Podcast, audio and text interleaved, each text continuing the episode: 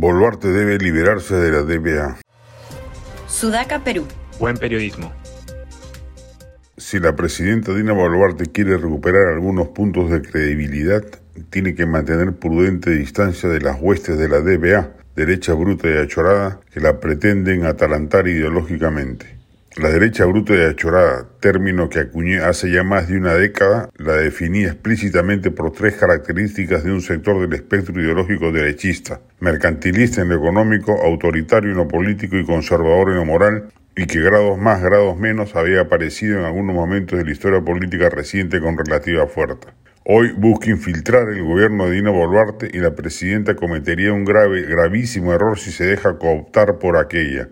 Boluarte tiene horizonte de gobernabilidad hasta el 2026, salvo que ocurra algún imprevisto, algo nunca descartable en la política peruana, y debería tener margen de acción para trazar un derrotero ideológico sensato, racional e ideológicamente centrado, mandato que es el que le corresponde.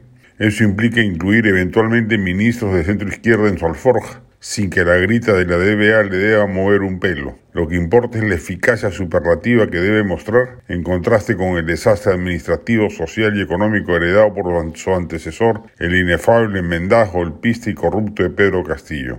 Si a ello le suma un par de reformas de largo aliento, no tardará poco a poco en ir mejorando sus niveles de aprobación ciudadana. Muy por el contrario, si escucha los cantos de sirena de la derecha radical del país, va camino al suicidio político ineludible, a estar siempre al filo del abismo, alejado del respaldo ciudadano, hipotecada al respaldo chantajista de unas cuantas bancadas en el Congreso. Lo que sí no puede hacer Boluarte es convocar a nadie que haya sido de cómplice directo o indirecto del régimen castillista. Estos personajes merecen el ostracismo más radical y sus intentos por reciclarse firmando comunicados masivos o tratando de regresar al sector público deben ser rechazados por ciudadanos de toda la ideológica.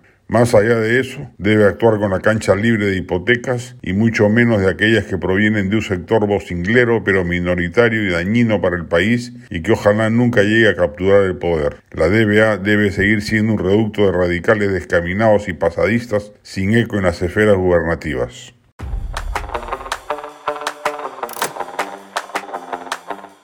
Este podcast llegó gracias a AFE, operador logístico líder en el mercado peruano que brinda servicios de almacenaje, transporte de carga, courier y cómics.